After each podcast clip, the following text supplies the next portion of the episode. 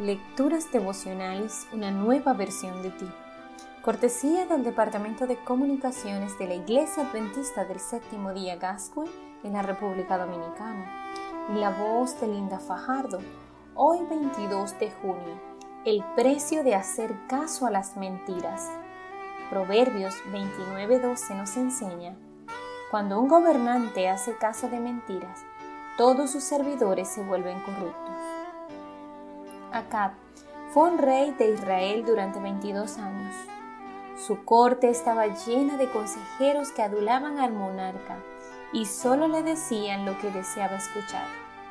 Así que, como el gobernante no toleraba las malas noticias, sus funcionarios se hicieron expertos en mentirle. Le presentaban un panorama falso de las finanzas reales de la situación del ejército o de la problemática social de la nación. En aquella burbuja ficticia, Akkad creía ser un extraordinario mandatario. Un día, Akkad invitó a Josafat, rey de Judá, a atacar a Romat de Galaad. Josafat aceptó, pero pidió a su homólogo que buscara el consejo de Dios.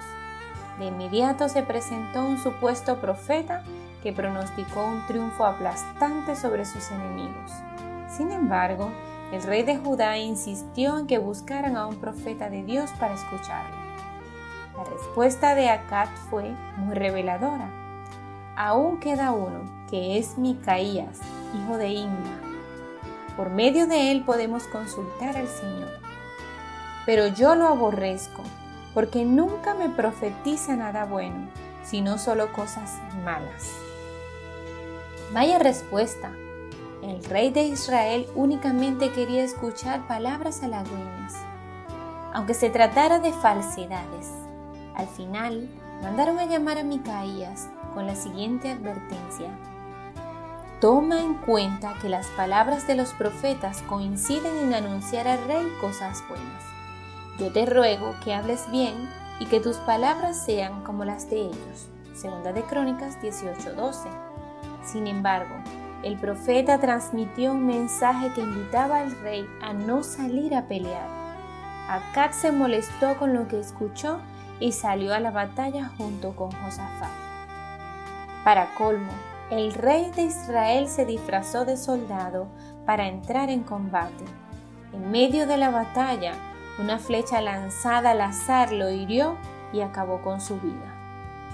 Los líderes que solo desean escuchar buenas noticias fomentan la corrupción entre la gente que está a su cargo.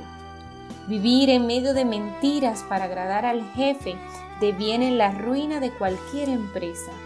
A veces la verdad puede ser dura, pero siempre será necesaria.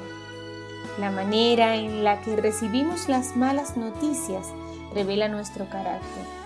No todo en la vida tiene que ser favorable. Hemos de aprender a enfrentar las adversidades y los momentos desafiantes con valor, tenacidad y entereza. Hoy, pide al Señor que te ayude a saber escuchar las buenas y las malas noticias con toda prudencia y reaccionar a la altura de cada circunstancia. Que Dios te bendiga y tengas un hermoso día.